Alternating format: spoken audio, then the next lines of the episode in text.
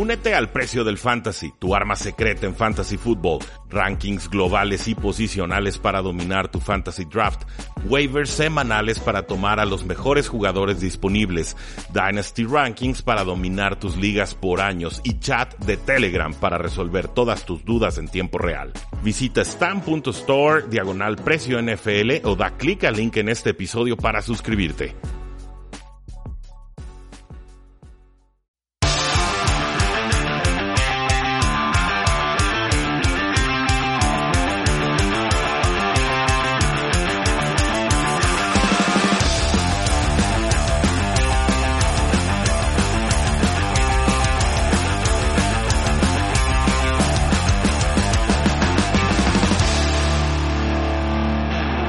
Saludos a todos y bienvenidos a un programa más de Tres y Fuera, donde la NFL no termina y nosotros tampoco. Este programa, por supuesto, se llama Tres y Fuera, pero me dan ganas de ponerle, en caso de que el fútbol americano se desintegre, en honor a otros podcasteros, porque vaya que están intensas las noticias a lo largo del mundo y también en la NFL que en estos momentos nos regala un poco de distracción ante una eventualidad de salud pública, un problema, una crisis de salud pública que eh, de alguna manera está comprometiendo nuestro estilo de vida. La realidad es que hoy, para efectos prácticos, ya inició la agencia libre en la NFL, aunque no de forma oficial, siguen con el legal tampering period o periodo en el cual los jugadores pueden negociar con distintos equipos. Y estuve ahí todo el día tratando de mantener actualizada la página de tresyfuera.com diagonal FA 2020, que es donde hacemos el monitoreo de todos, todos, todos los movimientos de agencia libre. Y al día de hoy, a las 11 de la noche, hora del centro de México, me enorgullezco en decir que tresyfuera.com diagonal FA 2020 está pero al punto, está calientito, está completamente actualizado y mil veces mejor que incluso varias páginas de los Estados Unidos. No fue cómodo, no fue fácil, no fue grato, ya estaba viendo todos los números y letras y todo cruzándose a través de los ojos haciendo viscos, pero el caso es que ahí está para que lo puedan gozar todos ustedes. Y ya me iba a dormir, ya estaba cansado, Obviamente fue un día largo aquí en la cuarentena autoimpuesta que sí estoy siguiendo y acatando y que pienso seguir a cabalidad hasta que este desmadre se calme.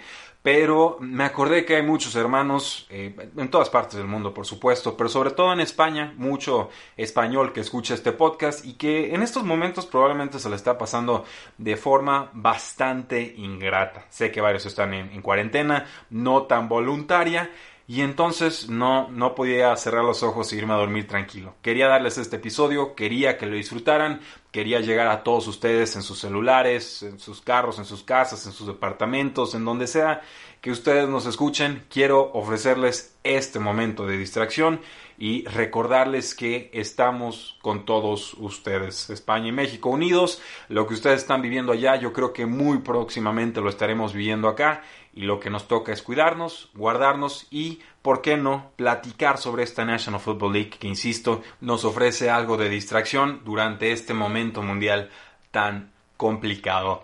El NFL Draft va a proceder tal como se tenía programado en abril 23, 24 y 25. Sin embargo, se hará sin público, lo cual es una decisión bastante lógica dadas las situaciones en el mundo. Ya fueron notificados todos los equipos. Esta información ya se extendió también a aficionados y a los distintos medios.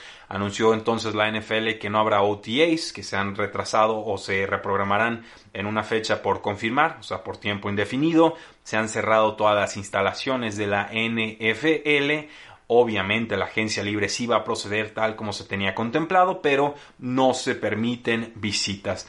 Tendrán entonces los equipos que firmar a ciegas en el tema médico. Así que es probable que algunos de estos jugadores que voy a mencionar más adelante no pasen sus chequeos médicos a futuro y entonces el contrato que van a firmar en estos días quede completamente anulado. Va a pasar, simplemente se los adelanto. Los únicos que en estos momentos pueden realizarle pruebas médicas a los jugadores son eh, médicos neutros, no los médicos de los equipos. Los prospectos de draft tampoco pueden ser checados médicamente por los equipos. Lo que planea hacer la NFL es organizar un comité, un grupo de médicos que le realicen estas pruebas y entonces esos resultados sean compartidos a los 32 equipos de la NFL. Jeff Foster, que es quien se encarga del Scouting Combine, es quien está liderando esos esfuerzos. Entonces, esas son las medidas de contingencia que está tomando la NFL en estos momentos por el problema del coronavirus o COVID-19.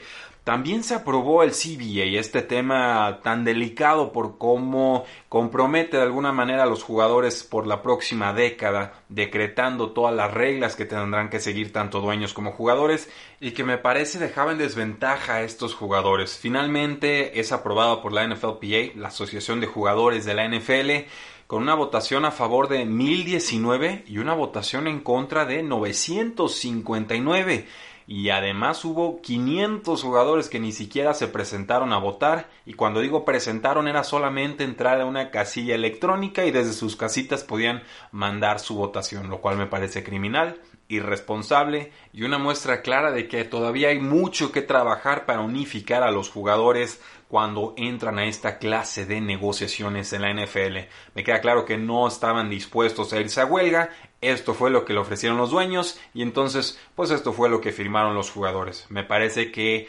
toman lo que les dan, no lo que realmente valen y estas condiciones las tendrán que aceptar por los próximos 10 años. ¿Qué cambios contempla este CBA o acuerdo colectivo? Pues muchísimos. De entrada la postemporada va a tener a 14 equipos, antes se tenían a 12. El segundo sembrado de cada conferencia pierde su condición de descanso, su bye week, y entonces tendrá que competir contra el número 7 clasificado en la ronda de comodines. Por supuesto, esto significa que va a haber seis juegos en la ronda de comodines en lugar de los tradicionales cuatro. Y también vuelve más importante terminar como el mejor equipo de cada conferencia.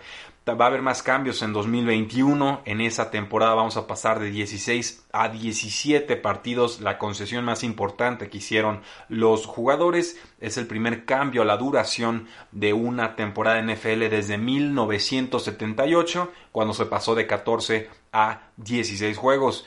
Eh, tampoco ha explicado la NFL cómo va a funcionar esta, este juego adicional, contra quién va a ser, si va a ser en conferencia, si va a ser fuera de conferencia queda incómodo, que es un, es un número none. Obviamente, esto invita a pensar que en algún momento la NFL se va a convertir en una liga de 18 partidos en temporada regular. Me parece inevitable, me parece que va a suceder sí o sí en las negociaciones de CBA del 2030. También cambia un poco la repartición de ingresos. Los jugadores pasan de cobrar del 47 ahora al 48% de los ingresos totales en la NFL esto a partir del 2021, incluso puede subir a 48.8% dependiendo de qué tan buenos sean los contratos televisivos que consigue la NFL en sus próximas eh, negociaciones, que son inminentes, pero creo que van a aguantar a que pase este, este miedo o, o la pandemia, ¿no?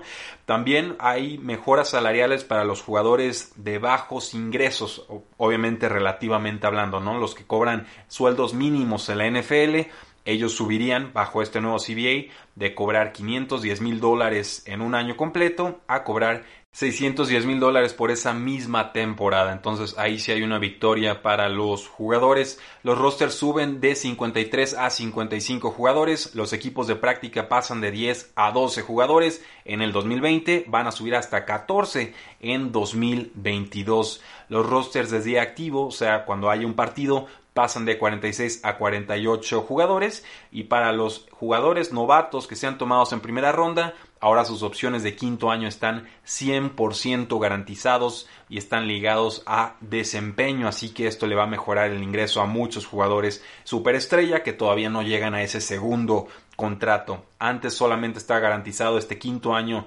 para primeras rondas en caso de lesión. También se mejoran las condiciones de retiro para los jugadores. Parece que le elevan las prestaciones o la forma en la que le pagan la NFL a los jugadores por depositar en sus 401ks, que son sus cuentas de retiro. sus pensiones van a subir alrededor de un 10%, va a haber otro tipo de, recompensas como eh, reembolso por gastos de educación, seguro de vida, protección en caso de lesión, incluso un seguro por terminación o por dejar de trabajar, entre otros eh, temas los jugadores retirados, muchos de ellos pasan a cobrar por primera vez en sus vidas, ya que antes el requisito era tener cuatro temporadas acreditadas en la NFL y ahora con tener tres ya te alcanza para recibir ese ingreso extra. En cuanto a la disciplina, pues bajan las multas para los jugadores cuando hagan violaciones en el campo. Va a haber un árbitro neutro en lugar de Roger Godel determinando los distintos castigos. También se vuelven más relajadas, más laxas las revisiones o chequeos médicos por T HC, que es una sustancia en la marihuana, por lo cual ya no pueden ser suspendidos los jugadores por dar positivo en esta prueba. Creo que eso también es un logro eh, importante, pero no como para dar un juego adicional a los dueños. Y por último, pues van a bajar los entrenamientos de los jugadores Primero porque la pretemporada pasa de 4 a 3 juegos, va a haber una semana de descanso entre la última semana de pretemporada, del, el último juego de pretemporada, mejor dicho, y el primer juego de temporada regular. Los training camps se reducen de forma bastante importante. Antes se podían tener 28 días de training camp, ahora bajan a 16. Esto no le va a gustar a los coaches, pero los dueños y los jugadores no le preguntaron a los coaches, ellos negocian entre ellos. Y también se reducen las horas que se permite entrenar con equipo, con equipamiento completo. Se pasa de 3 horas a 2 horas y media. A grandes rasgos esos son los cambios que propone y que ya fueron ratificados en el CBA. Si quieren conocer más sobre esto, tenemos un artículo en tresyfuera.com diagonal CBA 2020. Es de antes de que se firmara el acuerdo o que se votara, pero todas las condiciones que se tenían en ese momento siguen siendo válidas, ya fueron aprobadas, es una lista como de 20 puntos, creo que si le quieren entrar a fondo, ese artículo en tresifuera.com diagonal CBA 2020 los va a dejar bastante satisfechos. Pero yo sé que muchos están escuchando este episodio, uno porque están en cuarentena, voluntaria o involuntaria, pero dos porque quieren saber qué demonios pasó en la agencia libre, qué clase de anuncios hicieron, qué jugadores fueron cambiados, cuáles siguen disponibles y para eso estamos. La noticia más importante que trascendió el día de hoy para mí es que DeAndre Hopkins es nuevo receptor de los Arizona Cardinals y sinceramente no entiendo cómo o por qué. No sé qué demonios está haciendo Bill O'Brien, el head coach slash general manager de los Houston Texans, pero al parecer había fricciones con el receptor y entonces Bill O'Brien en toda su infinita sabiduría decidió que era mejor deshacerte de un receptor superestrella top 3 que está cobrando como top 10 y mandarlo al otro lado de la NFL y a cambio recibir a David Johnson, que lo vimos bastante acabado la temporada pasada, recibir una segunda ronda del 2020 y recibir una cuarta ronda del 2021. Sí, es cierto, los Cardinals reciben a DeAndre Hopkins, también consiguen por ahí una cuarta ronda del 2020. Qué descaro, decían mi compañero Oscar Huerta, que Steve Keim, el general manager de los Cardinals, además de robarle a los Houston Texans, les pidieron una cuarta ronda del 2020 como propina. Qué descaro, pero bueno, la pidieron y la consiguieron. DeAndre Hopkins ha tenido tres temporadas consecutivas con más de mil yardas. Apenas va a cumplir 28 años para esta temporada le van a tener que pagar 40 millones de dólares por los próximos tres años. Un regalo. Está cobrando 13 millones de dólares anuales. A Mari Cooper acaba de firmar por 20 millones de dólares anuales. Díganme en qué momento los Houston Texans tenían que deshacerse de DeAndre Hawkins. No tiene sentido. ¿Por qué le vas a quitar su mejor arma a Deshaun Watson? ¿Con qué cara le vas a decir a Deshaun Watson que renueve con los Houston Texans si le quitas a su mejor receptor, que además era un profesional de los pies a la cabeza y que no lo culpo por tener fricciones con Bill O'Brien? ¿Quién demonios no tendría fricciones con este canijo que se cree Dios? que no es nada especial como coach y que es nefasto como general manager y que nadie se atreve a ponerle un alto en la franquicia. Por supuesto que iba a estar peleado.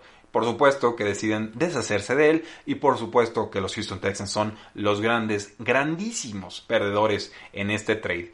Sobre David Johnson, Un corredor que hace tres temporadas fue fantástico, que se acercó a las 2.000 yardas totales, 1.000 por aire, 1.000 por tierra, se rompe la mano, tuvo alguna lesión de hombro, si recuerdo bien, la espalda no la tenía del todo bien y entonces nos ha dado dos temporadas fatídicas. Su contrato además es de más de 10 millones de dólares y es la clase de contrato de la cual todos los demás equipos de la NFL están corriendo. Si dejamos a un lado los picks, que sí, una segunda ronda 2020 puede ser importante, pero no vale un de Andre Hopkins, los Cardinals se deshicieron de su peor contrato y consiguieron una auténtica ganga por un receptor superestrella en su mejor momento. Qué gran regalo para Kyler Murray y qué ingrata sorpresa para Deshaun Watson y para toda la afición de los Houston Texans. Yo espero que Bill O'Brien cuente con guaruras porque se la va a pasar muy mal cara que decida salir en público. Y no solo por el coronavirus. Pero no se preocupen, aficionados de los Houston Texans, acaban de firmar a Randall Cobb por 3 años y 27 millones de dólares, incluyendo 18.75 millones de dólares garantizados. Randall Cobb tiene 30 años, es un receptor slot, tuvo una buena campaña con los Vaqueros de Dallas, pero es muchísimo dinero. Yo en verdad no creí que Randall Cobb fuera a estar cerca de los 19 millones de dólares garantizados y mucho menos que le fueran a ofrecer tres temporadas completas. Bill O'Brien, en su infinita sabiduría, decide que esa es la decisión que necesita tomar su ofensiva y entonces tendrá a Kenny Stills por un lado, tendrá a Will Fuller por el otro y por supuesto a Randall Cobb que eh, amenaza con tener un volumen de pase importante y que puede ser un valor fantasy en rondas de doble dígito. Este trade en particular queda retratado porque muchas horas después los Buffalo Bills consiguieron al receptor Stephon Diggs, ex receptor de los vikingos de Minnesota, y tuvieron que pagar muchísimo más por un receptor que no me parece mejor que de Andre Hopkins, pero que sí es sumamente talentoso. Los Vikings reciben una primera, una quinta y una sexta ronda del 2020, además de una cuarta ronda del 2021, a cambio de Stephon Dix y una séptima ronda del 2020. Compárenme eso con las migajas que pagaron los Arizona Cardinals y podrán entender por qué creo que los Houston Texans van en picada. Lo ha hecho varias veces Bill O'Brien, ¿eh? esta no es la primera vez. Los que nos escuchan desde el off-season pasado saben que pagó dos primeras rondas por el tackle Laramie Tunsil y el receptor Kenny Stills. Y por ahí consiguió una cuarta ronda de los Dolphins, una sexta ronda también, pero no tienen primera ronda este año y no tienen primera ronda el siguiente. Por eso está gastando una agencia libre, porque no tiene picks de draft. Pero ese no fue el único trade. También se deshizo de Jadavion Clowney, ¿se acuerdan? Lo vendió por migajas, una tercera ronda del 2020 y el linebacker Jacob Martin y el linebacker Borkevius Mingo. Y Clowney tuvo una gran, buenísima temporada con Seahawks, aunque no es el pass rusher que nos prometieron. Y no consiguió demasiado Houston a cambio en ese trade. Entonces, para mí Bill O'Brien sobra. Para mí Bill O'Brien no es nada especial en el campo. Para mí Bill O'Brien si fue fuera head coach y general manager por separado, si fueran personas distintas, estarían peleados a muerte porque cada uno podría apreciar la incompetencia del otro. Veremos, veremos qué sucede con los Houston Texans. Espero estar profundamente equivocado, pero me parece que no lo estaré. En cuanto al trade de Stephon Diggs, me gusta mucho para Buffalo. Es un precio alto el que pagan, sí, pero eh, soy un enamorado del estilo de juego de Stephon Diggs. Creo que con Buffalo tendrá más volumen de pase y que sí sabrán reconocer el talento que tienen. Stephon Diggs ha estado muy incómodo con la franquicia porque su head coach Mike Zimmer está empecinado con correr. Y Stephon Diggs entiende que para ganar en la NFL moderna hay que pasar, hay que soltar el brazo. Mike Zimmer, siendo un head coach defensivo, pues es de la vieja guardia y él lo que quiere es que los partidos se resuelvan 9 a 6 con 250 yardas terrestres y por supuesto un partido bastante, bastante feito. Entonces no culpo a Stephon Diggs, era normal que quisiera salirse. Vikingos decía que no lo iban a vender salvo que hubiera un trade que los volviera locos, que los enamorara y Buffalo logró hacer ese trade. Nos dice Robert Mace, una persona distinguida de The Ringer, que pues es un receptor top 5 para él. Yo estoy de acuerdo, es un jugador contrastado, Está bastante controlada su situación financiera por los próximos cuatro años. Apenas va a cobrar 11 millones de dólares en 2020. Esto comparado a los 20 millones que cobra a Mari Cooper me parecen una auténtica ganga. Yo en ligas de Dynasty prefiero a Stephon Diggs que a Mari Cooper, así lo confieso. Y además, pues terminó número 2 detrás de Michael Thomas en yardas por ruta corrida, número 2 en yardas por target, número 1 en yardas en pases profundos y número 3 en porcentaje de yardas aéreas del equipo, que es la distancia que viaja el balón del coreback a los brazos del receptor, o por lo menos las yardas que intenta completar su mariscal de campo. Uno de los mejores receptores en la NFL acaba de cambiar de equipo y no solamente estamos hablando de DeAndre Hopkins. Con los San Francisco 49ers vendieron a su pass rusher, a su nose tackle de Forrest Buckner y ahora es jugador de los Indianapolis Colts. A cambio reciben el pick número 13 global del 2020. Los Colts por supuesto reciben a un excelente pass rusher en Forrest Buckner y Buckner entonces firma por 21 millones de dólares anuales. Es un contrato de unos cuatro años y entonces San Francisco decide quedarse con el pass rusher, el defensive end, Arik Armstead, un contrato a cinco años y hasta 85 millones de dólares. Una decisión difícil, San Francisco brilló el año pasado sobre todo por la fuerza de su pass rush, empieza a desarmarse esa versión que vimos del año pasado, pero San Francisco tenía que tomar una decisión eh, financiera y también una decisión estratégica en el campo. Deciden apostar por Arik Armstead, deciden vender a muy buen precio a DeForest Buckner y creo que los Colts hacen un buen trabajo. Muchos están quejando de eh, tener que vender una primera ronda y aparte ofrecerle un contratazo al jugador. El tema aquí es que este draft no presenta a excelentes pass rushers como sí ha sucedido en años anteriores. Y si vemos las opciones que habían en el mercado, en esta agencia libre, pues ninguno se acerca al talento de Forrest Buckner. Creo que el que más va a cobrar en ese sentido de los que están disponibles es Jadavion Clowney. Y ni, ni de cerca ni de chiste se acerca a lo que de Forrest Buckner ha logrado como pass rusher en la NFL. Entonces, Creo que ambas partes ganan este trade. Me parece muy razonable según las necesidades que tenían las dos franquicias. Y entonces veremos cómo decide usar este pick San Francisco. Y tuvimos otro trade, un trade más chico en el cual los Baltimore Ravens venden a su ex primera ronda, el Titan Hayden Hurst, a los Atlanta Falcons. Los Ravens también mandaron su cuarta ronda del 2020 y a cambio reciben los picks de ronda número 2 y número 5 de los Atlanta Falcons.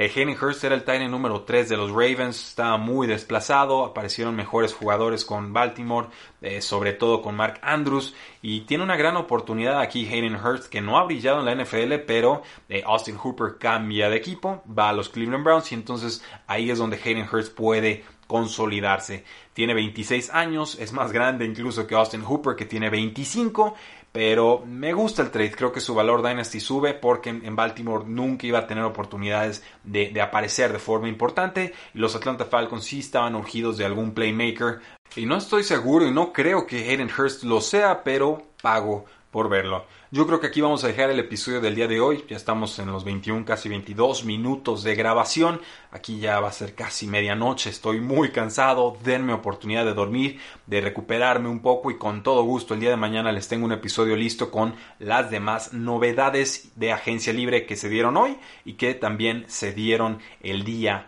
martes. Esto significa que de aquí en adelante, hasta que la agencia libre se calme, les voy a estar ofreciendo un episodio diario en lugar de los tres episodios semanales que les había prometido. Es lo justo, se lo merecen, porque la NFL no termina y nosotros tampoco. Tres y fuera.